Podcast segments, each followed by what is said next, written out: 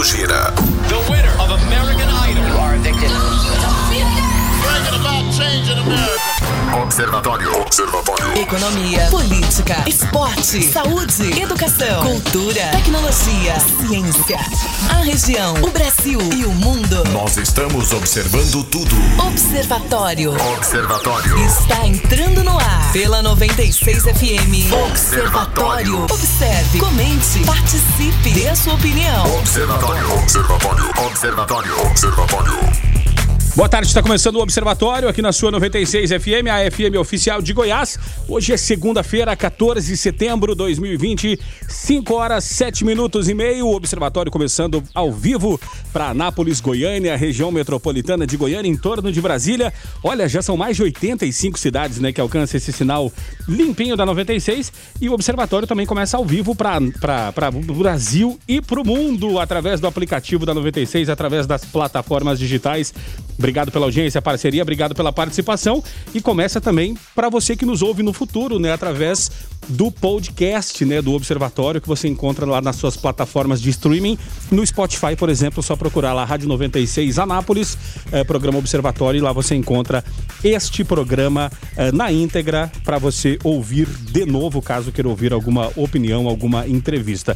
Muito prazer, eu sou o Rogério Fernandes e nós vamos juntos até às 19 horas, tá? Comigo também, Guilherme Verano. Boa tarde, Guilherme. Boa tarde, Rogério. Boa tarde aos observadores. Sejam todos muito bem-vindos, tá certo? Esperamos sua participação, sua interatividade. Isso é muito importante para nós, tá bom? Tá certo, o programa também conta com a produção do produtor e jornalista Weber Witt. Participe aí, 994-34-2096. O Observatório tá começando agora. Você está no Observatório da 96 FM. Observatório. 5 horas 12 minutos, esse é o Observatório aqui na sua 96 FM, a FM oficial de Goiás. Quem tá chegando por aqui é Carlos Roberto de Souza, para falar direto ao assunto. Direto ao assunto. A opinião de Carlos Roberto de Souza no Observatório. Boa tarde, Carlos. Boa tarde, Rogério, Guilherme Verano, Weber Witt e a todos os observadores. O secretário especial de Fazenda do Ministério da Economia, o senhor Vanderlei Rodrigues, ele disse que a área toda a área econômica, ela apoia que benefícios previdenciários, como aposentadorias e pensões, sejam desvinculados do reajuste do salário mínimo e congelados nos próximos dois anos. A ideia é evitar, por exemplo, a correção automática do piso de aposentadorias e pensões, que hoje não podem ser menores que o salário mínimo. Obviamente, com isso, poderá ser menor do que o salário mínimo.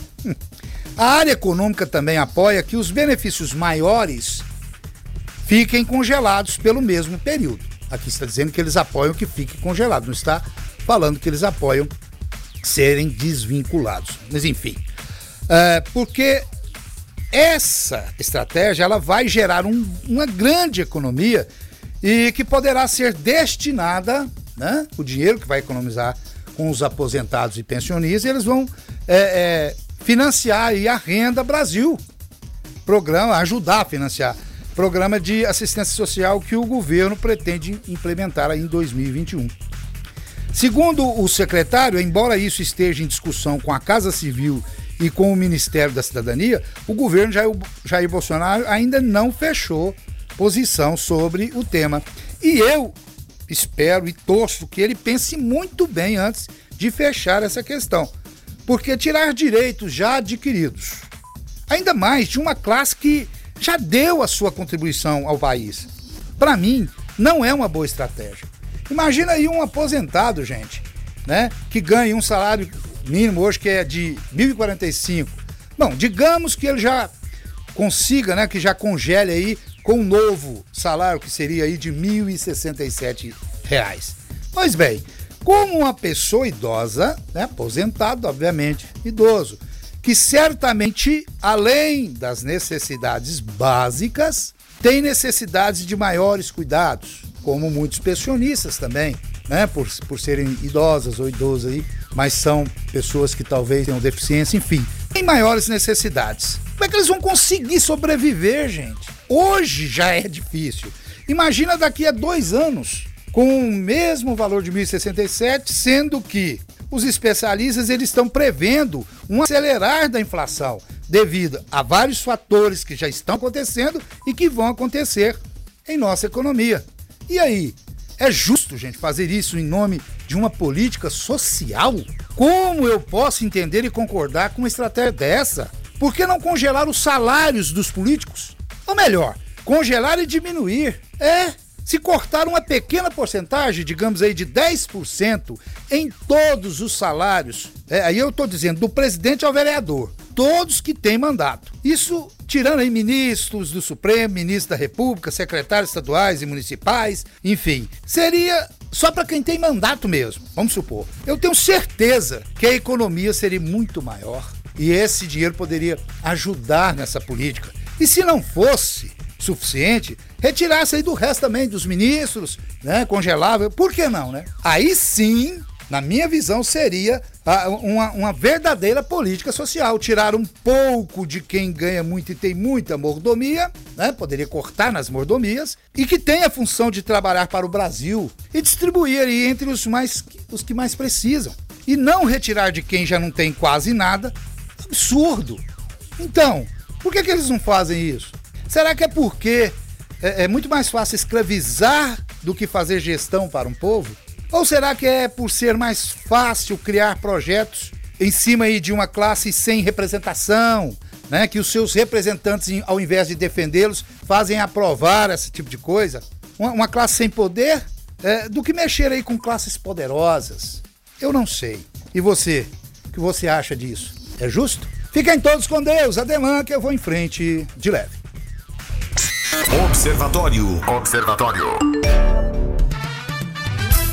O Carlos termina a sua coluna, é, Guilherme Verano, perguntando se é justo. Será que partindo da parte política, é, o questionamento se é justo seria justo para os políticos? Porque uma coisa é ser bom para eles, outra coisa é ser bom para a população, né? Será que um dia, Guilherme Verano, a gente vai. Ou seria muita utopia da minha parte perguntar se um dia existiria um coeficiente, um meio termo que, que teria alguma coisa que fosse bom para a classe política e também bom para a população. Não, não é utopia, utopia não, é maluquice mesmo da sua parte, Roger. Esquece isso, não vai acontecer não. O fato é o seguinte, é, existem várias bancadas temáticas no nosso Congresso, né, cada um defendendo o seu interesse, e é legítimo que o façam, inclusive.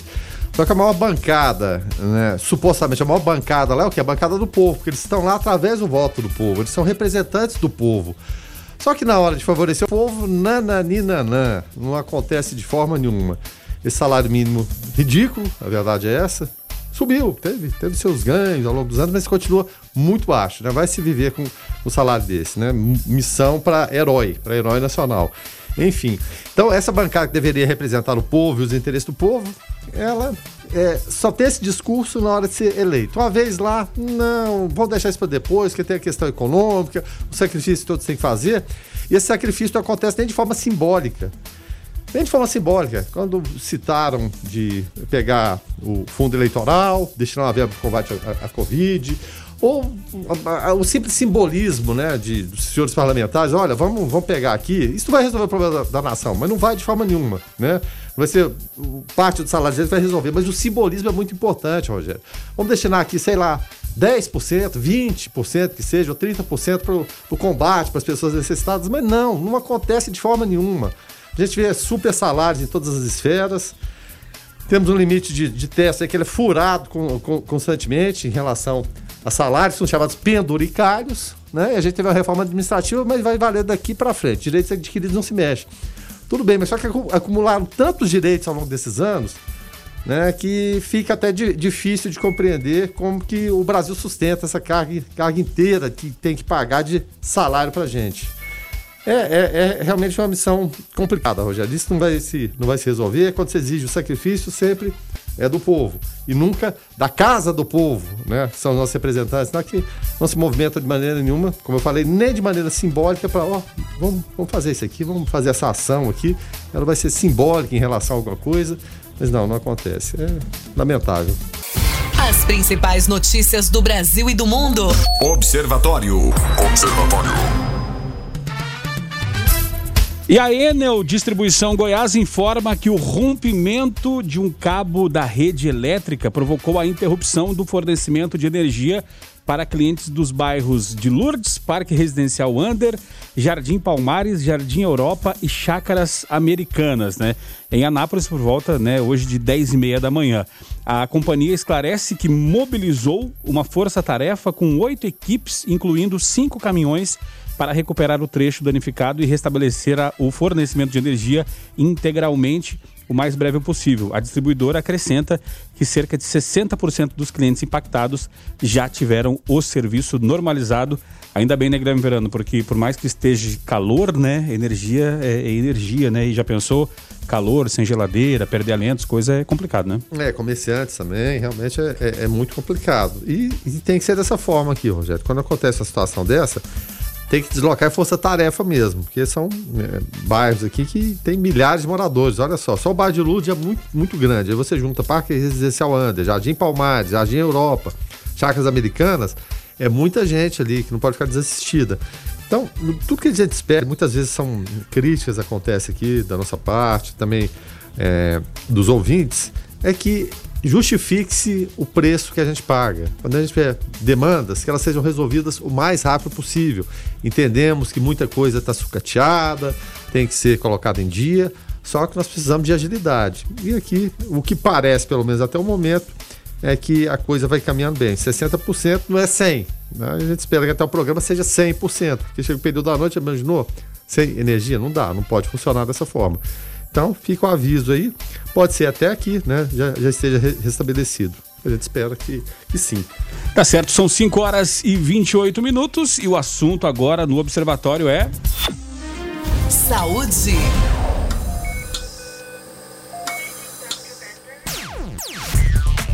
O assunto é Setembro Amarelo, né? Setembro Amarelo, oferta e procura de atendimento psicológico gratuito aumentam. Que coisa boa, né? Depressão, ansiedade, abuso de substâncias químicas e transtorno bipolar estão entre os fatores que podem levar uma pessoa ao suicídio, né? E a quarentena, segundo diferentes levantamentos, contribuiu para aumentar o número de ocorrências desses problemas.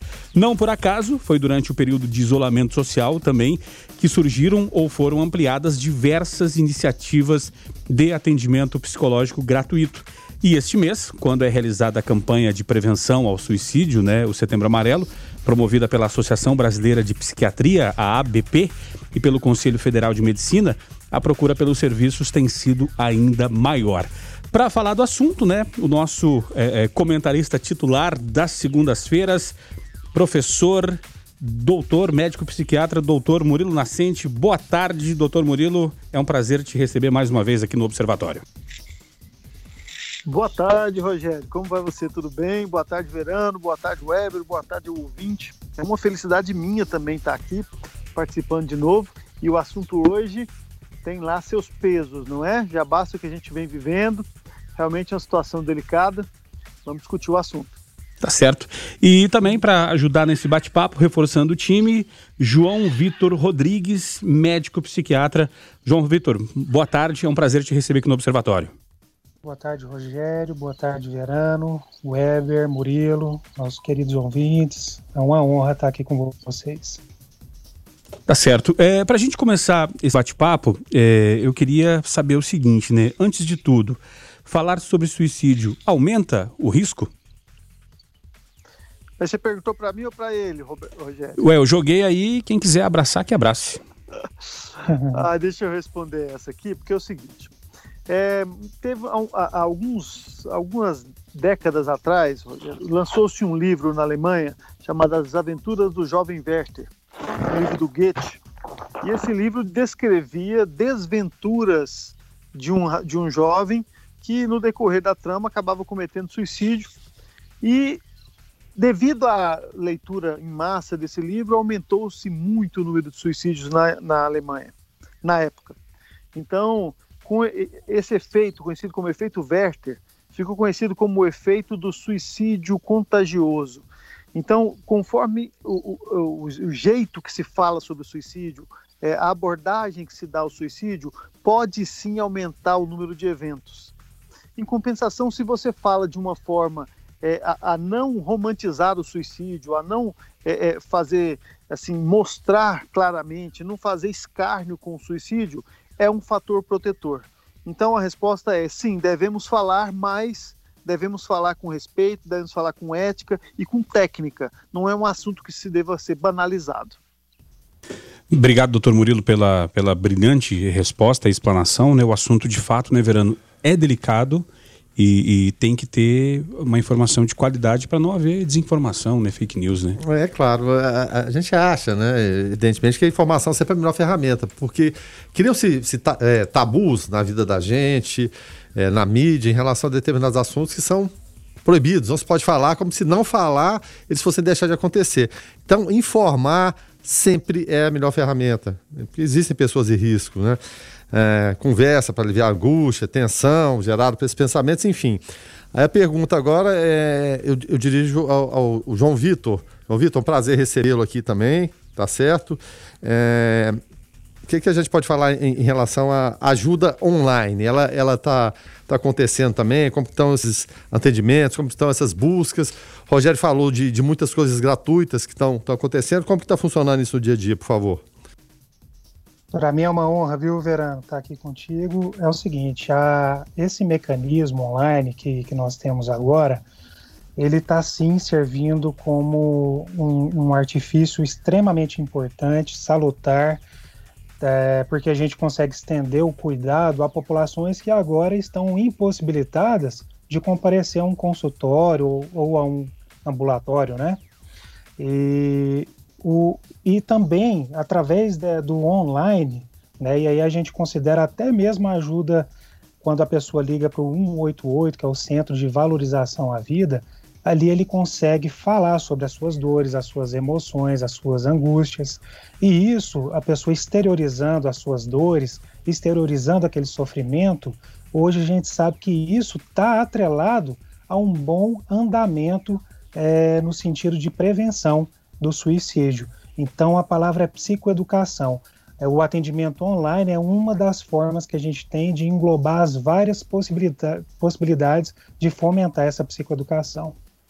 Nós estamos recebendo é, Dr. Murilo Nascente, nosso comentarista das segundas-feiras, né, médico psiquiatra, e também é, Dr. João Vitor Rodrigues, também médico psiquiatra para falar de setembro amarelo, né? Então você pode mandar a sua pergunta aqui, né, para o 994-34-2096. É, é, aqui até na, nessa, nessa introdução, né, preparada aqui pelo, pelo nosso produtor e jornalista Weber Witt, né, fala de depressão, ansiedade, abuso de substâncias químicas, transtorno bipolar, né, entre os fatores e mais é, o que é, os nossos convidados explanaram. Então, se você tiver alguma dúvida, algum questionamento para trazer a respeito desse assunto, é, quiser mandar a sua, sua pergunta, se quiser mandar um áudio, pode ficar à vontade. Se quiser é, não quiser se identificar, mandar uma pergunta de texto, né, em forma de texto, pode ficar à vontade também. Caso não queira se identificar, é, participe conosco.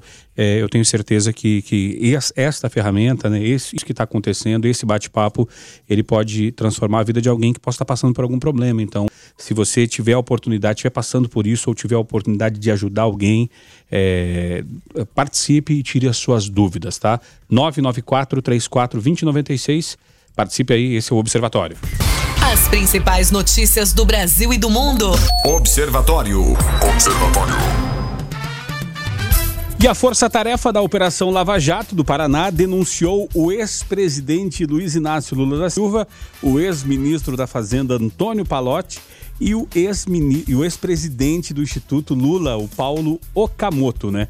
A denúncia de crime por, por lavagem de dinheiro foi apresentada hoje, né? De acordo com o Ministério Público Federal, é, de acordo com os procuradores, os três cometeram crimes em ações envolvendo doações da Odebrecht ao Instituto Lula para disfarçar repasses no total de 4 milhões entre dezembro de 2013 e março de 2014, Guilherme Verano. Pô, vale destacar dessa vez, pelo menos estão admitindo que o dinheiro existe, né, Rogério? A defesa do ex-presidente diz que as doações estão como sempre, né? Abre aspas, devidamente documentadas por meio de recibos emitidos pelo Instituto Lula e é bom separar, né? Tipo Pelé e Edson. O Instituto Lula é uma coisa e o Lula é outra, né? Então, de acordo com a defesa, o Instituto Lula não se confunde com a pessoa do ex-presidente. Foram devidamente contabilizadas, né? Mas aí os advogados do Palocci, eles dizem que a denúncia está baseada na colaboração dele que comprova a efetividade do, é, desse acordo, né? Do ex-ministro, né? E ainda segundo o Palocci, partiu pessoalmente iniciativa do ex-presidente o pedido a Marcelo Odebrecht para doar esses 4 milhões. E que ele também sabia que o dinheiro seria o quê? Por que, que Marcelo Odebrecht vai doar 4 milhões ao Instituto Lula, assim, do lado, né? Puxa vida, né? Bacana o Instituto aí.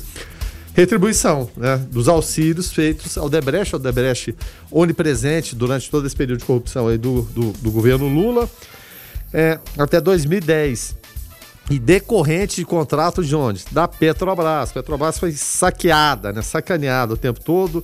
Também Eletrobras, Belo Monte e outros também. É, em segunda, Palocci é, foi solicitado pelo ex-presidente Lula essa doação de 4 milhões no final de 2013. É, e também existe aquela planilha, a planilha de entradas e saídas, débitos e créditos, né? É, e que o Lula tinha conhecimento, né? É, da, e essa planilha, devido ao sobrenome Palotti, né? Aquela descendência Sim. italiana, era conhecida como é, Programa Especial Italiano e Planilha Italiana. E que a conta era mantida com Marcelo Odebrecht, né? Aí tinha saques para lá, para cá, aquela coisa toda. Então, fundamental aqui na delação é, do, do Palocci é que tanto Lula como, como Paulo Okamoto, que é o diretor do, do Instituto Lula, tinham ciência dessa natureza, da natureza desse negócio, né, como retribuição dos auxílios feitos ao Debrecht. É, precisa, é, é, claro, evidentemente, se comprovar na prática, porque existem muitas delações que ficam no vazio, não dão em nada, evidentemente. Mas é mais uma apuração, mais uma das pendências que o ex-presidente, ex-presidiário Luiz Inácio Lula da Silva tem a acertar com a justiça. Agora são 5 horas e 47 minutos, né? É, o ouvinte pode participar aqui através do 994-34-2096. Nós estamos falando de setembro amarelo. Antes da, da virada do, do, do, intervalo comercial, nós né, falamos que o ouvinte poderia mandar perguntas, né? Caso não quisesse se identificar, não, não tem problema. Até porque é um assunto delicado, tem gente que não gosta de se expor. E o ouvinte que não, é, não nos mandou o nome fala boa tarde. Minha filha fazia tratamento é, com psicóloga antes da pandemia, pois ela se automutilava. Puxava o peito com muita força. Com o tratamento, ela parou. Mas agora ela está mordendo os dedos dos pés e das mãos. Chega a sangrar. Ela tem apenas seis anos e é muito ansiosa. Gostaria de uma dica uh, de o que posso fazer para ela uh, parar de se mutilar é, é uma situação, doutor Murilo, que, assim, para nós, né, para nós que não somos da área, é, chega a assustar. Mas para vocês, profissionais da área de psiquiatria, é, é, um caso comum? É fácil de tratar? O que, que, qual que é a dica que o doutor dá para essa ouvinte? Olha, Rogério, não é comum. É, quando você fala que para nós que trabalhamos na área fica uma situação relativamente frequente. Nós temos até que tomar esse cuidado para não banalizar o sofrimento. Agora eu gostaria de ouvir a opinião do Dr. João Vitor, porque ele é psiquiatra infantil, ele trata especialmente pessoas dessa idade. Nesse caso, João, o que você indicaria para esse pai? Então, gente, assim, o que acontece é que na, em medicina, de maneira geral, existem sinais e existem sintomas, né? A maneira que a gente é, que a gente reconhece os, um sofrimento de maneira geral. Sintoma é aquilo que a pessoa sente. E sinal é aquilo que é observado, né, que o profissional observa naquela, naquela pessoa. Quando a gente junta né, sinais e sintomas, uns dados de sinais, outros de sintomas, a gente configura uma síndrome. Então é importante que a gente tente perceber uma síndrome para que a gente faça um raciocínio em cima do que é ou não patológico, né? Pode ser é, que, que haja, por exemplo, está mordendo o dedo, né? É, em, em, determinadas situações, mas está havendo um, um, um problema na, na, saúde da família, né? Por exemplo, ou então a criança e a criança ela fala muito, né? O, sobre o que os pais, a, o núcleo familiar está tá falando, a criança, aquilo está gerando uma ansiedade na criança, uma preocupação. Isso não quer dizer que existe um adoecimento ali por trás, isso quer dizer que está havendo, é uma manifestação de algo que está trazendo algo desagradável para aquela criança. A dica que eu dou é, é, de procurar mesmo ajuda especializada, porque pode ser que exista ali nessa criança alterações na concentração, na memória, no apetite, no sono, né, que vai configurar essa síndrome e aí sim a gente vai poder individualizar um tratamento para essa criança. Guilherme? Bom, é, a gente trouxe um relato aqui de, de sinais assim bem é, evidentes. Estão lá, ostensivos, né, puxando o peito, né, é, mordendo o dedo dos pés e, e, também das mãos. Mas quando, quando esses indicativos não são tão perceptíveis, de que forma assim os pais, né, pais, né, principalmente devem ficar a, a, atentos para o dia a dia de alguma mudança de, de, de comportamento que possa é, levar a imaginar alguma coisa mais séria? A, a grande dica, o Verano, é a mudança de comportamento observável né, pelos pais e que vai gerar o que a gente chama de prejuízo no funcionamento daquela criança ou adolescente. Então, a pessoa que funcionava de um jeito, como assim funcionava? Ah, ela, ela brincava né, com, com aqueles carrinhos ou aquelas bonecas, ela se alimentava de, diante de um determinado padrão, ela se relacionava com colegas, com familiares, ou então ela tinha uma, uma ela tinha um rendimento escolar de determinada maneira e de repente isso está conjuntamente se modificando. Isso é um sinal de alerta. Aí sim a gente fala, olha, tem que procurar ajuda, a gente pode estar diante de um processo adoecedor. E aí a gente precisa buscar uma história detalhada dessa criança, uma história familiar, é, para poder enquadrar em uma síndrome e depois estabelecer um diagnóstico etiológico. É bastante complexo.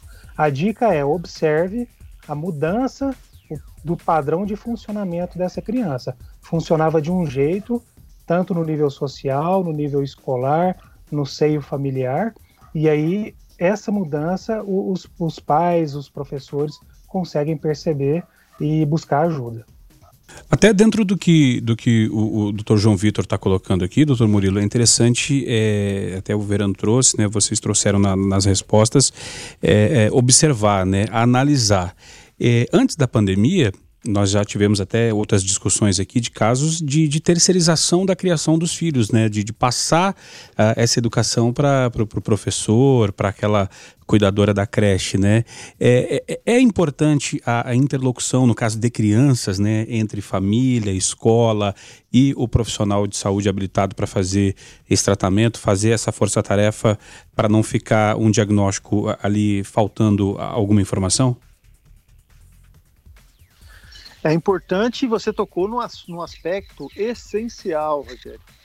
Muitos pais, eles é, talvez por uma falta de habilidade pessoal, por uma falta de, de capacidade de aproximação, de approach mesmo, não tem esse, esse, essa capacidade afetiva de estar próximo à criança, não tem paciência, não tem vocação, não aprendeu com os próprios pais, eles acabam querendo uma solução mágica.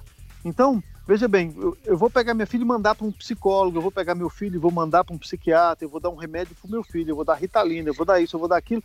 E, assim, se o seu filho adoeceu a ponto de estar se mutilando e, a, e o pai não percebeu, ou a mãe não percebeu, ou seja, é, é, quais são os sinais? Os sinais são evidentes. A criança ela, ela é um, um, uma pessoinha ali que está se desenvolvendo e quando o pai é atento, o pai se diverte com a criança, o pai participa do mundo lúdico, escuta as historinhas que a criança está contando, é, vê os desenhos que a criança faz, lê as cartinhas que a criança escreve normalmente para os pais, você percebe uma clara alteração de conteúdo em todas as formas de expressão da criança.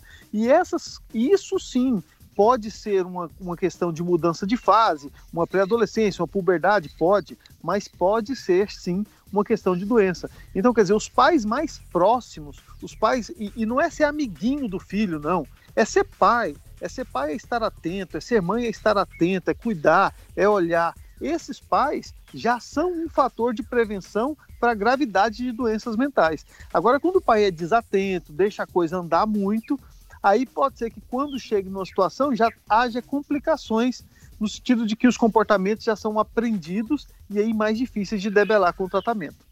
Agora, é, até dentro dessa, dessa questão que o doutor Murilo muito bem explanou aqui, doutor João Vitor, é interessante, é, ele fala dessa, dessa fiscalização, né, com relação ao que está acontecendo com, com as crianças, o que está acontecendo é, com os adolescentes. E aí é, é, me chama a atenção o caso do, do youtuber do Felipe Neto, né, o Felipe Neto, ele... ele era eh, lá atrás, né, era um, um youtuber muito ácido, né? Teve até aquele caso dele com aquela menina, aquela jovem fanqueira, aquela Melody, né?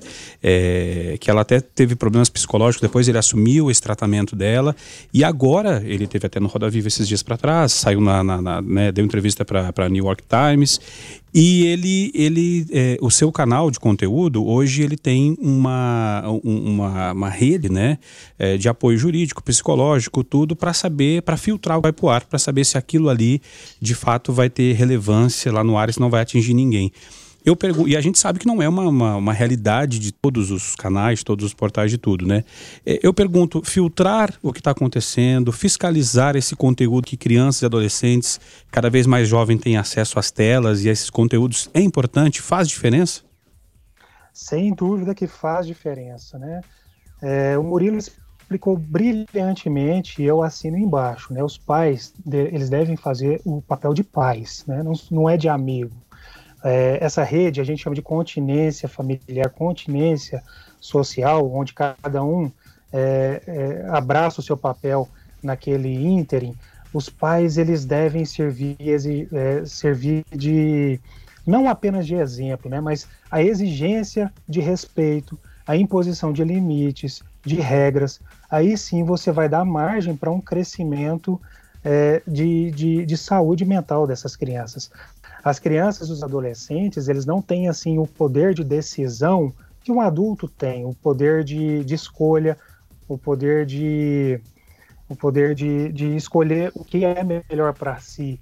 Age muito assim na impulsividade e algo muito nebuloso. Os pais não, os pais enxergam aquela situação sob uma outra, sob um outro paradigma e sabem muito bem o que vai ser salutar para esse filho ou não, considerando o longo prazo.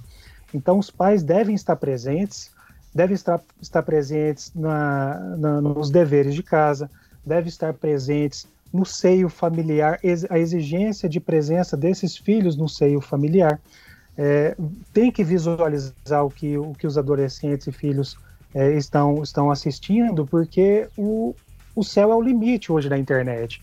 Qualquer adolescente tem acesso a qualquer coisa, né? E aí a gente, a gente vê várias intenções benéficas e maléficas, e várias intenções maléficas travestidas de coisas positivas. Então, só um pai atento vai conseguir fazer uma leitura adequada disso. Então, deve-se sim é, ter muita atenção, deve-se sim trazer esse filho para próximo do seio familiar. 96 a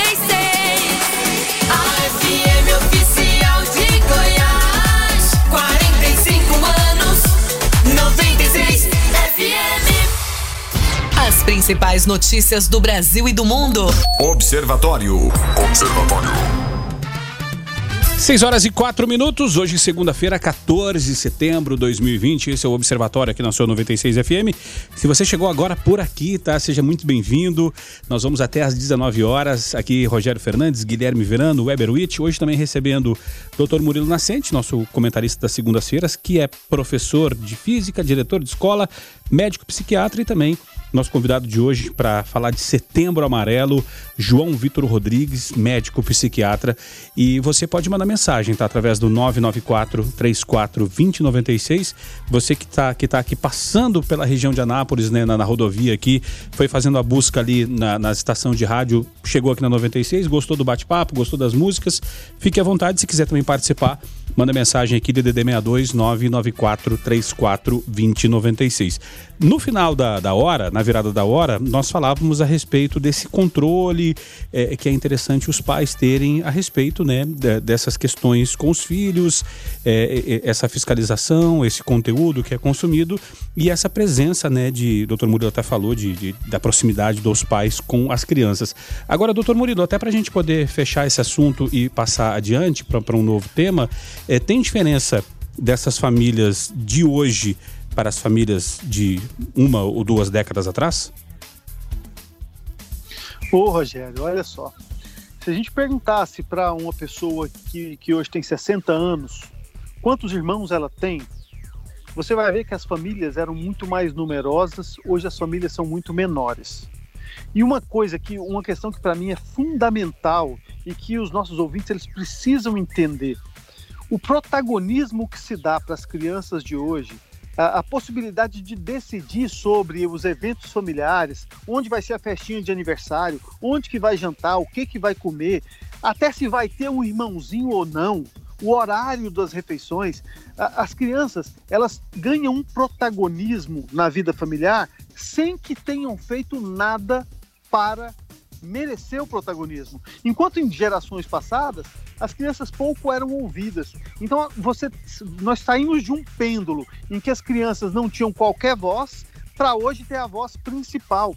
E existe um meio termo que e eu pego os adolescentes depois aí com 16, 17 anos e percebo as dinâmicas familiares, quais são os adolescentes que dão trabalho e quais são os que não dão. Aqueles que foram educados com mais limites, sabendo que pai é pai, que mãe é mãe, esses, eles conseguem se enquadrar nas regras e render nos estudos. Aqueles adolescentes que confundem os papéis, em que a mãe fala mal do pai, ah, como é que uma mãe quer que um adolescente do sexo masculino crie masculinidade, que tenha que seja proativo, que se, se ela pega e desmancha a imagem do pai para ele, fala mal do pai, escolhe um pai fraco, um pai sem ação, pai manda na casa, o pai senta na cabeceira, o pai come o peito do frango, o pai é o agente principal ali na casa, a mãe é a agente principal no sistema feminino, ela toma as decisões, ela gerencia a casa. Se o pai e a mãe tiverem uma relação equilibrada e gerenciarem a casa, os filhos vão saber que é assim que é o certo e vão saber se comportar. Está tendo uma inversão de valores, uma inversão, e isso é perigoso. É bom que isso fique de alerta para as pessoas que estão nos ouvindo. Você está no Observatório da 96 FM. Observatório. 6 horas e 11 minutos, esse é o Observatório. Na semana passada, nós falávamos que o INSS eh, iria retornar.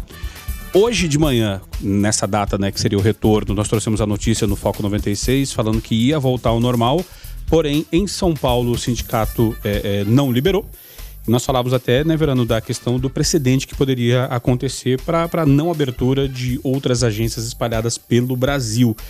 E a atualização de momento é que após os peritos decidirem não retomar as atividades presenciais, o, INS, o INSS optou por suspender as perícias agendadas até que sejam realizadas inspeções que comprovem a adequação dos consultórios das agências para o atendimento ao público, Guilherme Verano. Agora, uma situação assim inexplicável é, que não dá para entender é o seguinte, porque de acordo com informações da Associação Nacional dos Peritos Médicos Federais, e não temos motivo nenhum para duvidar deles, é claro. É, eles informaram por que, que, a categoria resolveu não voltar, né, prejudicando tanta gente, essa situação é, de, de, várias demandas represadas. Né. Segundo eles, olha só, de 800 agências com serviço de perícia, é, só 12 né, foram aprovadas em vistorias realizadas pela entidade. 12 de, de, de 800. E o mais preocupante é porque a gente vive o quê? Momento de pandemia. E segundo eles, existiu agência sem EPI, que são os equipamentos de proteção individual, é, e outros diversos problemas, né? E o INSS informou que a partir dessa segunda as inspeções serão feitas em conjunto com a Secretaria Especial de Previdência e Trabalho.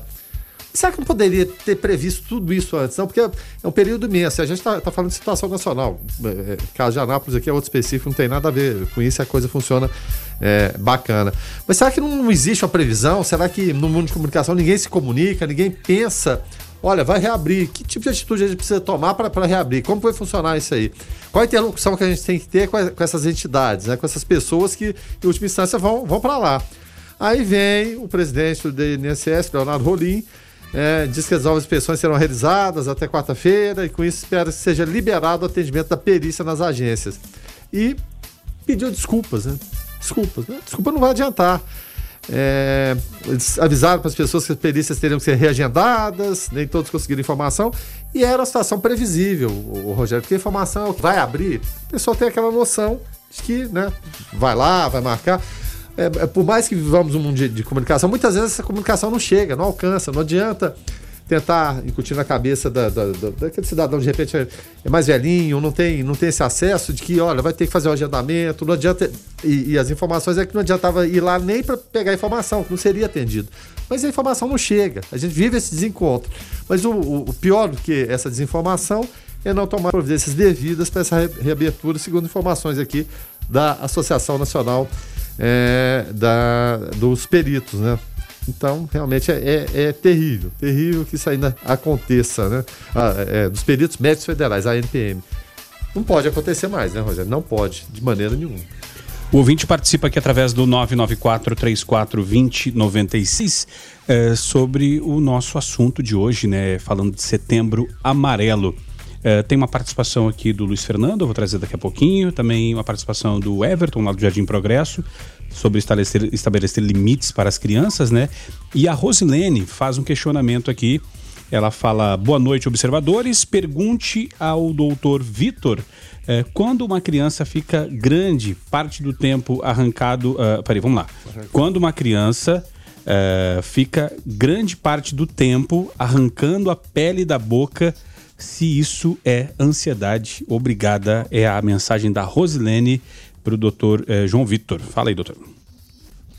Legal, Rosilene. Olha só. Ansiedade é uma palavra muito subjetiva, né? Muitas pessoas vão, vão explicar o que é ansiedade de uma maneira diferente. Ansiedade, né, é, em psiquiatria, em saúde mental, é aquela sensação desagradável mais próxima do medo, né? Então a pessoa pensa muito assim no amanhã, fica muito tensa, preocupada, preocupada com coisas que não estão sob o domínio dela. E isso todo mundo pode enfrentar, todo mundo enfrenta em algum momento da vida. É, então, ansiedade é importante a gente entender que ela pode ser fisiológica, ou seja, normal, né, a depender de circunstâncias da vida. Então, por exemplo, você vai fazer uma prova amanhã, ou o seu time está o seu time tá na final de um campeonato, o jogador vai bater o último pênalti, aquela sensação de tensão, de expectativa que você vive esse momento, isso também é experimentação de ansiedade. Então perceba que a ansiedade, ela pode estar em vários momentos e também ela pode estar presente de maneira patológica de maneira a estar tá próxima de um transtorno. Para que seja um transtorno, uma doença, essa sensação desagradável, essa sensação de apreensão, expectativa, tem que estar tá presente por um tempo considerável ou em crises vindo e voltando e comprometer a vida da pessoa. Comprometer, se for uma criança, o rendimento da criança, é, o brincar dessa criança, a alimentação, o padrão do som, o funcionamento com os pais. Então existe uma mudança de comportamento às custas, né, é, de várias tensões, preocupações. O, agora, o Luiz Fernando faz um questionamento, até queria direcionar para o doutor Murilo. Ele fala o seguinte: ó, uma pergunta. Alguém te confidencia que pensa em tirar a própria, a, a própria vida, né? Uh, que já não encontra mais motivos, que cansou, e, enfim, sei lá. Uh, o que dizer para essa pessoa? Dizer que ela precisa procurar ajuda não vai resolver muito. Então, quais as palavras, qual o rumo da conversa pode fazê-la mudar de ideia? É o questionamento do Luiz Fernando, doutor Murilo. Ô Luiz Fernando, obrigado pela sua pergunta. Isso é uma dúvida muito frequente entre as pessoas que nos escutam, que sempre conversam com a gente. Como abordar uma pessoa que pensa em se matar, que pensa em suicídio, que expressa isso ou às vezes nem expressa, mas assim, você percebe pelas atitudes, pelas entrelinhas do que ela fala. Eu diria para você que nesse caso, é muito importante que você se desligue um pouco da sua dor ao ouvir isso, porque isso nos incomoda muito, e você escute a dor do outro. Tente compreender o que essa pessoa de fato está querendo te dizer. Muitas vezes, quando a gente coloca a nossa dor na frente, quer que a pessoa pare de falar aquilo, quer dar um, um direcionamento rápido para essa pessoa, para que ela saia da sua frente, para que ela não te fale, para que você não fique incomodado. E quando isso acontece, a pessoa percebe isso como desamparo e vai ficar mais sozinha ainda. Então eu diria, escute de fato a dor dessa pessoa, o que ela está querendo te dizer, ela está cansada, Muitas vezes, quando a pessoa fala que quer se matar, na verdade ela quer dormir, ela quer viajar, ela quer sair de perto de um problema que está oprimindo. Ela teve uma notícia desgastante, ela tem uma doença incurável, ela está sentindo uma dor física incapacitante, ela está passando por um problema familiar que ela sente que é intransponível, ela está passando por um problema momentâneo e confundindo esse problema como um problema eterno. O que está acontecendo? Escute com atenção. Às vezes só isso já vai resolver. Tire você do centro da escuta e coloque a pessoa. isso é o melhor que você pode fazer, é o melhor que qualquer um de nós pode fazer, profissional ou não. São 6 horas e 19 minutos, né? O assunto é Setembro Amarelo. Você pode mandar a sua participação aqui através do 994 34 2096. Mensagem de áudio de até um minuto ou mensagem de texto. As principais notícias do Brasil e do mundo. Observatório. Observatório. O ouvinte participa aqui através do 994 34 2096, nos ajuda a fazer o programa Observatório. O ouvinte Everton, lá do Jardim Progresso, por aqui participando. Fala aí, Everton. Boa tarde, amigos do programa Observatório, tudo bem com vocês? Então, eu ouvindo aí o comentarista da rádio, né? O segredo está no meio, né? O meio é a medida, os extremos sempre é radical. Outro detalhe, limites, limites. O próprio Deus tem limite. Qual que é o limite de Deus? Deus não pode fazer nada que vá contra a essência dele mesmo. A suma perfeição não pode me contar uma mentira. A suma perfeição não pode me obrigar a ir para o céu, porque ele me deu livre-arbítrio. Então, segundo, segredo está nos limites, né? Estabelecer limites para as crianças. Tá bom? Minha contribuição aí com o programa. Uma boa tarde para vocês. Everton do Jardim Progresso. Valeu, Everton. Obrigado pela tua participação aqui através do 994 34 2096. Sempre que o assunto é filhos, crianças, é, o pessoal acaba participando. Doutor Murilo, é, João Vitor, doutor João Vitor, tem alguma, algum, algum complemento ou comentário a respeito da participação do ouvinte do Everton? Olha, ele basicamente, a gente agradece a participação do Everton, ratificou o que a gente vinha dizendo, né? A questão de que as crianças, de fato, elas têm que saber qual é o lugar delas, tem que ter limites. É assim, o que, o que eu percebo é que a gente vem de uma dúvida, de um excesso de punição para as crianças, para um excesso de complacência, e eu acho que é exatamente o que ele falou, é, é a metade do caminho nem tanto nem tão pouco. Tem que ouvir a criança, mas não pode fazer tudo que ela quer. Tem que fazer o que ela precisa, mas não pode fazer todas as vontades. A criança ela tem que ser criada num mecanismo de compensação e de equilíbrio. Qualquer excesso é penalizado depois com questões de personalidade que são complicadas. Então é exatamente o que o ouvinte falou para a gente aí. 994-34-2096. Doutor João Vitor, é, alguma, algum complemento ou comentário a respeito da participação do ouvinte? Eu concordo com o que o Murilo disse, né? Fica, é, é, é basicamente mesmo essa imposição de limites e regras no sentido de, de exigir respeito para que a gente perceba um, um lar com amor. É, é, e aí ele traz né, os exemplos divinos, o exemplo divino, é exatamente isso. É exigência de limite, de regra e de respeito. A gente sabe que gerações é, extremamente permissivas vão gerar filhos extremamente egoístas, né? E pessoas muito duras, muito é, uma dureza além, de, de, além do limite, prejudicial, vai gerar uma geração medrosa, uma geração ansiosa. É, gerações são saudáveis, estão atreladas a também atitude dos pais é, é, é, saudáveis, né? tanto na imposição de regras quanto é, na liberdade, né? Tem que haver um tempero disso aí, né? É basicamente isso. 994-34-2096, o ouvinte pode participar, nos ajudar aqui a fazer o observatório, né? E o Ministério Público é, Federal ofereceu é, ao STJ nova denúncia contra o governador afastado do Rio de Janeiro, Wilson Witzel, né? Por organização criminosa. De acordo com a subprocuradora-geral, né, a, a Lindora Araújo, que assina a peça, o grupo de Witzel atuou nos mesmos moldes das organizações criminosas que envolveram os últimos dois governadores, Sérgio Cabral e Luiz Fernando Pezão, Guilherme Verano. É, seria a, a, a questão estrutural, a corrupção lá no Rio de Janeiro? É, exatamente. Ou é um modelo de franquia, né, que passa de um governo para o outro? Não, vão transferindo, se assume aqui, mas é, a empresa continua. E o assustador é isso, porque o Witzel, quando veio como juiz, a promessa, e várias promessas de campanha foram o quê? Acabar com a corrupção, o, no, na esteira da Lava Jato, né? O, o surfando na onda da Lava Jato, não colocar esse corpo na cadeia, o Sérgio Moro tem razão, Deltan Dallagnol também tem razão. Agora tá todo mundo pulando fora, pulando fora. É, em relação ao Rio de Janeiro, é uma coisa muito estranha que acontece, Rogério. Parece que institucionaliza, né? Parece uma coisa cartorial, vai passando de um para o outro. E, e o Witzel, como um, uma pessoa experimentada, experimentada com criminosos, com aquela coisa toda, ele não percebeu que esse esquema estava lá desde sempre. Ou então ele fez vista grossa e fazer de contar aqui, ninguém vai perceber, tá por aqui mesmo.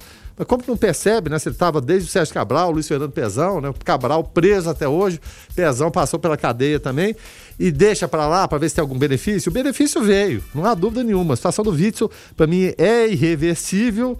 E segundo o MPF, a, a organização do governador afastado deveria ter aquela. Já estava ali, a coisa já estava funcionando bem, né? É, ela dividiu suas tarefas em quatro núcleos básicos, porque o crime organizado ele é, é fantástico, né? Olha só, tinha um núcleo econômico, o administrativo, o financeiro, operacional e o político. E seus integrantes, é claro, né, que levou isso tudo aqui, receberam vantagens indevidas por contratos na área de saúde e em outros setores. E falamos, e o doutor Murilo acho que citou há duas semanas atrás, semana passada foi, foi feriado, Olha, é, malversação de dinheiro público em tempos normais é terrível, é nojento. Em tempos de pandemia é crime hediondo, hediondo, é uma coisa terrível. E depois vem com a cara lavada, né? Falar que não, não tem nada disso, o Ministério Público está equivocado. Bom, o fato é que, além do Witzel, a esposa dele é Helena, pastor Everaldo, ex-secretário de Saúde, né, de Mar Santos, ex-secretário de Desenvolvimento, Lucas Cristão, que era o braço direito do governador afastado. Ou seja, uma, uma gangue, né? Uma gangue que não tomou de assalto o Rio de Janeiro. Ela continuou o processo era de assaltar os cofres públicos cariocas. 994-34-2096 é o WhatsApp para você participar e, e, cada governo, cada estado, né, Verano, com, com problemas, né? É, enquanto estes é, lá do Rio de Janeiro, né, os moradores do Rio sofrem com essa questão é, do, do, do, governo de lá que saqueou né, o estado, aqui tinha governador que falou que ia devolver o estado aos goianos e até agora né, não se toma providências, mas vamos aguardando né, as medidas do senhor governador Ronaldo Caiado. É, falando em, em, governador Ronaldo Caiado, nós falamos hoje de manhã, eu vou tornar a repetir. Quando fala-se de trânsito na cidade, é uma conjunção de fatores governo municipal, estadual e federal. Nós temos um, uma questão de um gargalo aqui na, no, no, viaduto ali que dá acesso à região do Recanto Sol. Que a gente fala que acho que para lá é só Recanto Sol. Já tem mais de uma dezena de bairros para lá e está faltando por parte do governador, que é de Anápolis, é, é fazer é, é, é, a sua parte e, e, buscar recursos, ajudar a cidade a buscar recursos para resolver aquele problema ali. Né? A Priscila Cavalcante falando sobre trânsito aqui, justamente desse local. Fala aí, Priscila. Olá, pessoal da 96. Aqui quem fala é Priscila, sou ouvinte aí de vocês. Mandei um vídeo e uma foto fazendo uma denúncia aqui da Avenida Brasil. Na verdade, revoltada, né? Com os carros que acham que são ônibus, né? E nós aqui na fila aguardando nossa vez para poder ir para casa e infelizmente os carros não têm consciência, pegam a fila do ônibus e ficamos aqui esperando por mais tempo, já que os espertalhões, né, acham que podem passar na nossa frente. Valeu, Priscila, obrigado pela tua participação. Problema recorrente ali, né, Verano? Recorrente. Todos os dias acontece da mesma forma e parece que não encontramos solução. Você, você falou, e a gente te, é, é, ali juntou a condição de problemas. O, o, viaduto, a trincheira, como queiram, e aquela passagem próxima ao, Clube Líderes do Campo, onde está morrendo muita gente. Então, é, é, uma conjunção de gente muitas vezes responsável, espertalhões, como ela falou, mas são, é, não são espertalhões, é, é gente que está infringindo a lei de fato. Né? Depois vem falar a indústria de multas e a gente não encontra solução. Tem que haver essa interlocução, tem que haver interlocução, porque se tem alguém que pode e, e é, tem a área ali que é, é da prefeitura, dentro da cidade, mas só que tem viaduto, tem coisas que envolvem verbas federais. Nós temos deputados federais, temos o governador. Se o governador não poder chegar e falar, ó, na minha cidade está acontecendo isso, eu preciso que tenha uma solução, alguma coisa tem que acontecer naquele sentido. Vai ser eu, vai ser a, a Priscila, o Rogério que vão ter esse poder de interlocução? Não. Então é urgente que o senhor governador tome uma providência em relação ali à BR, aquela trincheira, o viaduto, que o seja, e a prefeitura também fazer a sua parte em relação ali a Brasil, algo precisa ser feito urgentemente. O José participa por aqui, faz uma pergunta aos nossos convidados, Dr. Murilo Nascente e João Vitor Rodrigues, ambos médicos psiquiatra. Uh, fala aí, José. Boa noite, tudo bem com vocês? Eu gostaria de fazer uma pergunta para os psiquiatras que estão aí na rádio. É, qual seria a melhor maneira da gente abordar uma pessoa que tem um distúrbio alimentar, né, que já é diagnosticada com diabetes tipo 2, uma pessoa que tem a necessidade de estar beliscando toda hora um alimento, de comendo compulsivamente para tirar um pouco da ansiedade, como que a gente abordaria esse tipo de pessoa? Tá bom? Meu nome é José, obrigado. Valeu, José. Obrigado pela tua participação aqui através do 994-34-2096.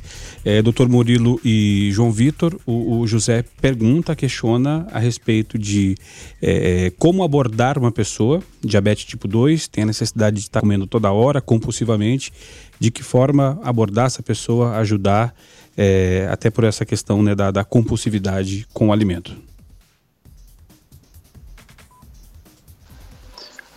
Se eu compreendi bem, a pessoa tem diabetes tipo 2, ela quer entender como que é a melhor forma de abordar nessa questão?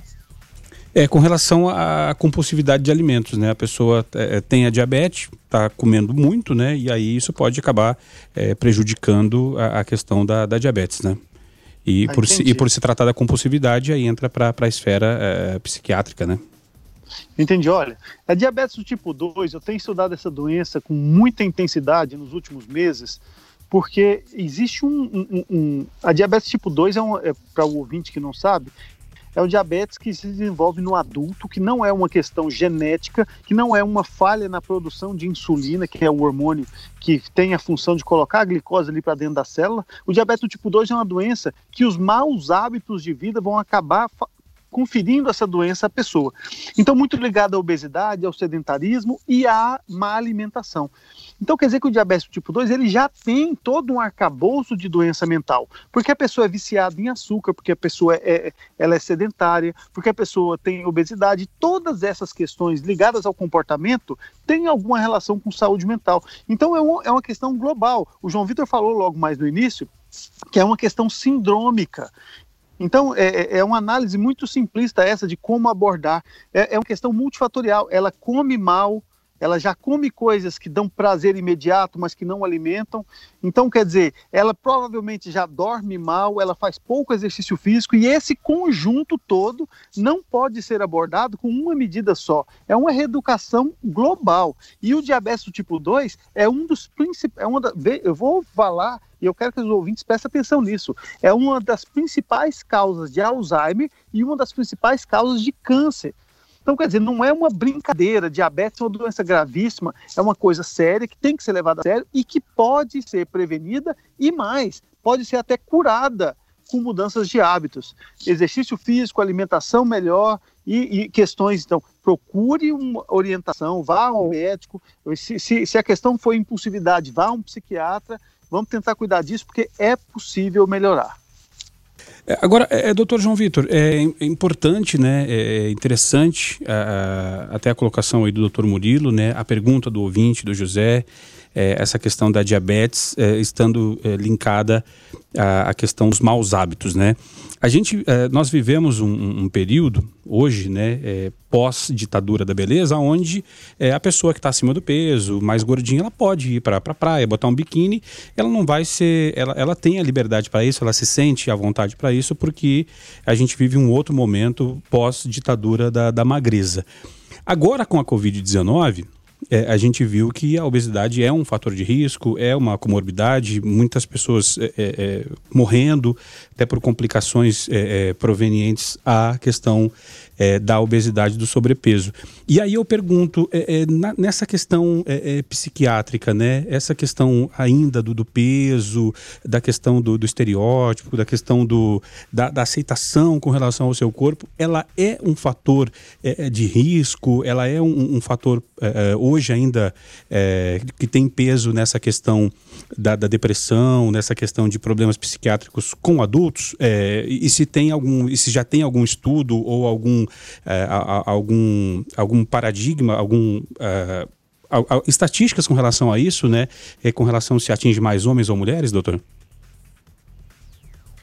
Sim, quando a gente percebe, Rogério, a, a, a, imagem que a pessoa tem dela de si mesma, né? Isso pode estar alterado mediante diante de várias, várias, várias doenças psiquiátricas, né?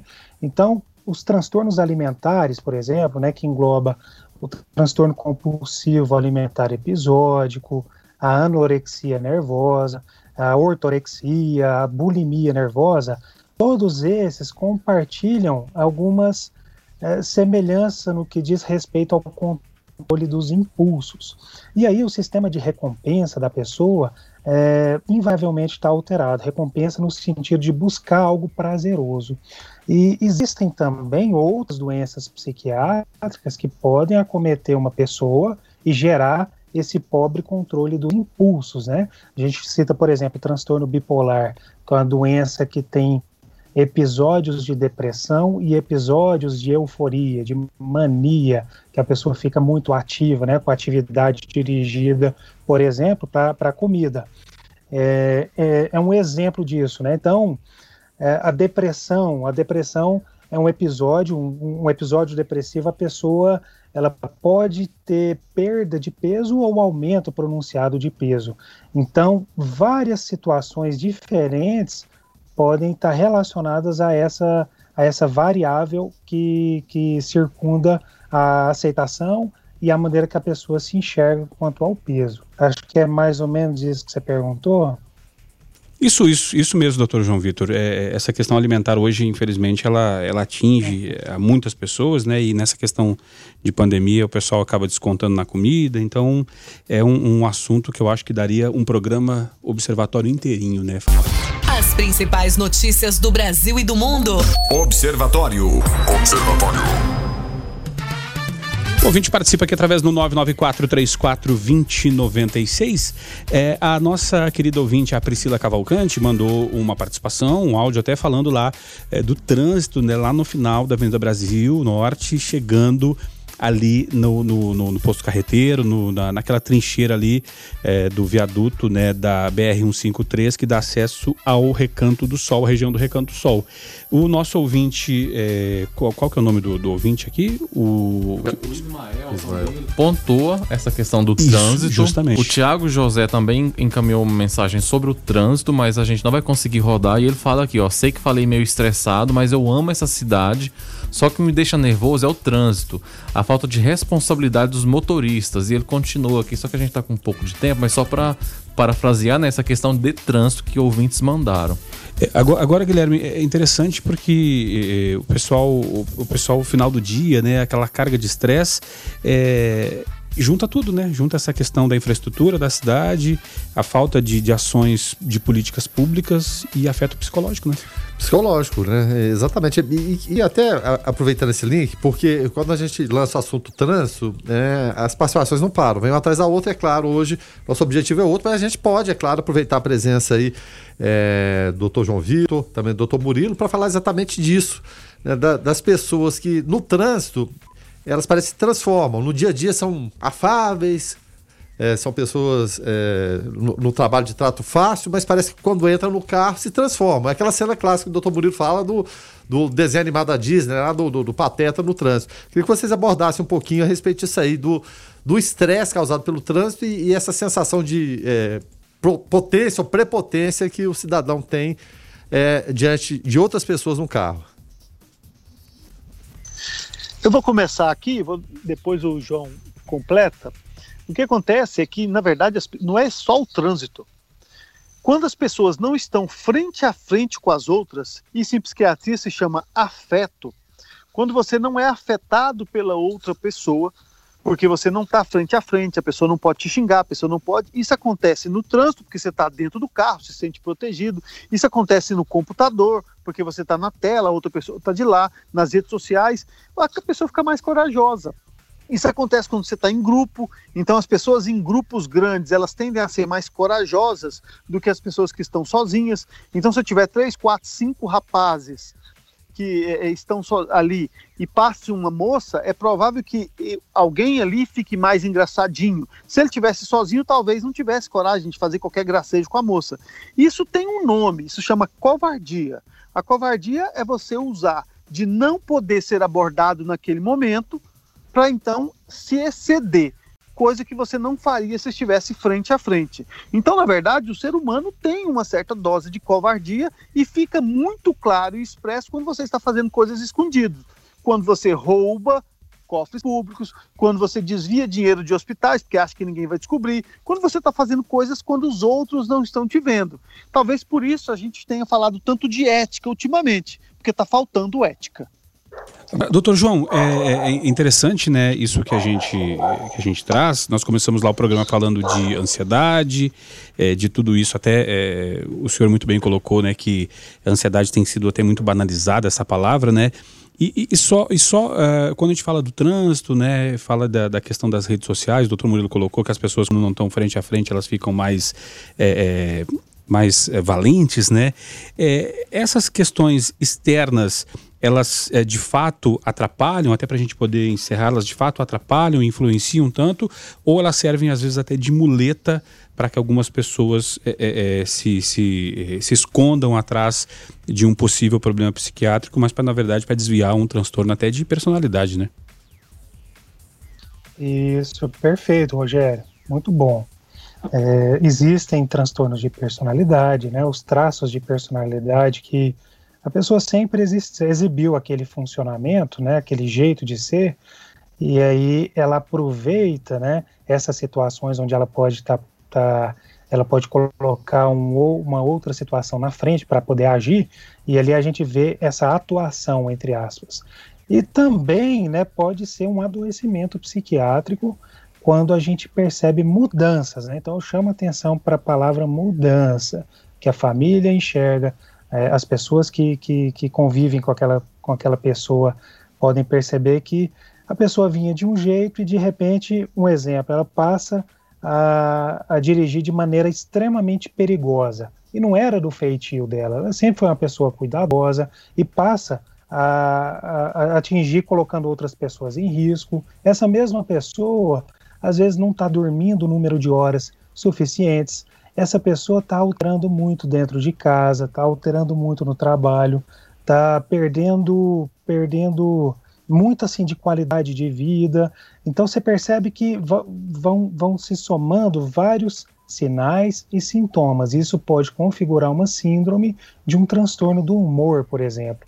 Ou então a hiperatividade, que também é um processo é, patológico, né? Que a pessoa pode ter uma uma, uma dificuldade de relaxamento, ela pode estar sempre agoniada, sempre a mil por hora, e também pode exibir esse tipo de performance no trânsito, ou então é, em, em, determinadas situações. Então, assim, cada caso é um caso, né, e eu achei muito interessante você trazer à tona uh, os transtornos de personalidade, que isso existe mesmo, né, e aí as pessoas se aproveitam dessas situações para poder agir. Tá certo, então, eh, doutor João Vitor Rodrigues, médico psiquiatra, muito obrigado pela, pela gentileza de nos atender, pelo bate-papo e, e, obrigado por dividir conosco e com a audiência esse, esse o seu conhecimento. É, obrigado e até a próxima, doutor. Legal, Rogério. Eu agradeço a, a, a possibilidade de estar aqui com vocês. Um abraço a todos os ouvintes e aos colegas. Tá certo, doutor Murilo Nascente, médico psiquiatra, nosso comentarista aqui das segundas-feiras, professor de física, diretor de escola e outras cositas mais. Hoje, doutor Murilo participou junto com os passarinhos, mais uma vez aí direto da chácara. Doutor Murilo, valeu, obrigado, até a segunda que vem. ah, obrigado a você. Você esqueceu de falar o fólogo aí, né? Mas eu vou, dessa vez eu vou deixar passar. Quero agradecer a você, Rogério, agradecer o ouvinte pela paciência com a gente, ao Verana, ao Weber e principalmente ao João Vitor.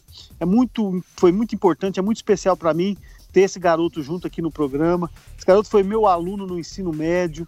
A gente já convive há alguns anos. Hoje ele trabalha no ambulatório de psiquiatria de Anápolis, no, também num lugar onde eu também atendo e tenho o prazer de coordenar ele na nossa equipe médica. É um rapaz de uma inteligência fora de série, fenomenal, e assim, muito orgulho de estar com ele hoje, de ter sido professor dele e de ver o homem que ele se tornou. Cara, muito bom, muito bom. Foi um momento especial para mim. Valeu, doutor Murilo. Valeu, João Vitor. As principais notícias Brasil e do mundo. Observatório. Observatório.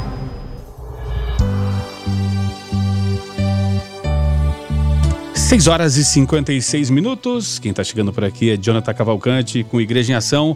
Olá, Jonathan, paz e bem.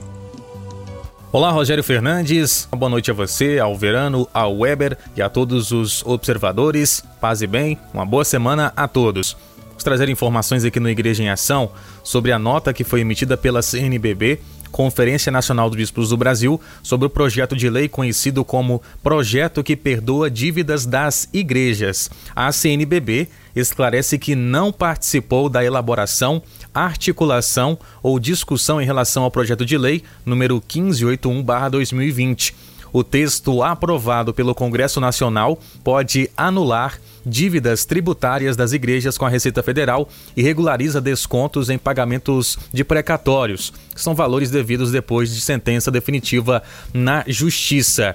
A nota na íntegra você acompanha a partir de agora aqui no Observatório. A CNBB explica que não participou da elaboração, articulação ou discussão em relação ao PL 1581-2020, conhecido como projeto que perdoa a dívida das igrejas. Um tema tão complexo como o tratamento tributário, dado às organizações religiosas, não pode ser discutido de modo incidental e praticamente silencioso, sob o risco de surgirem interesses particulares que maculem a própria discussão. É preciso compreender o alcance das características tributárias dos entes religiosos e o Estado deve definitivamente abraçar os direitos sem abandonar o seu dever de combater os eventuais abusos de toda e qualquer organização. A CNBB coloca-se ao dispor para, de maneira franca, transparente e ética, enfrentar essa temática, evidenciando as lacunas e até mesmo injustiças e equívocos que a legislação apresente. A CNBB desde muito reclama tratamento adequado por parte do governo em relação a demandas históricas e até hoje não atendidas. Que isso se faça, portanto, separando os casos condenáveis daqueles que reúnem clamores legítimos e justos, respeitando a verdade, a justiça e o bem social. Brasília, 12 de setembro de 2020. Essa então a nota que foi assinada pelos integrantes da CNBB, Conferência Nacional dos Bispos do Brasil. Jonathan Cavalcante para o Igreja em Ação. Observe, comente, participe. Observatório. Dito isso, então, nós vamos encerrando o observatório. Antes de encerrar, deixa eu só relembrar aqui: o ouvinte manda mensagem, fala: olha, bairro de Lourdes e região sem energia, em grande parte desde as 15 horas. Na abertura do programa, nós trouxemos uma nota da Enel, Distribuição Goiás, que informa o rompimento de um cabo da rede elétrica que provocou a interrupção do fornecimento de energia para os clientes do bairro de Lourdes, Parque Residencial Wander, Jardim Palmares, Jardim Europa e Chácaras Americanas. É, já, o pessoal já está resolvendo lá, tem, tem uma, uma turma lá, né, de, de, de profissionais lá da, da Enel, são, são oito equipes, né, incluindo cinco caminhões que estão lá é, trabalhando para restabelecer o fornecimento de energia o mais rápido possível. Então, é, fica aí o, o, o aviso né, ao pessoal dessa região. Guilherme Verano, até amanhã de manhã. Até amanhã de manhã, que programa bom, né? Um assunto interessante, participação do doutor João Vitor, doutor Murilo e principalmente dos ouvintes, interagindo com a gente, né? Sejam perguntas da área e perguntas do trânsito, né? Que a gente é, trouxe também para o campo da, da psiquiatria e da psicologia. Tá certo. Uh, Weber Witt, nosso produtor jornalista, bacana demais o programa hoje. Até amanhã, é Weber. Uma pauta relevante, né? Que merece discussão. Muito obrigado a todos e é isso aí. Obrigado por estar com a gente aqui nesse novo início, né, de semana. Tá certo, a gente vai ficando por aqui então. Voltamos amanhã às 6 da manhã no Foco 96. Na sequência tem a Gabi Moraes no Conectado. Fiquem todos com Deus. Paz e bem. Você ouviu Observatório na 96 FM. Observatório. Observatório.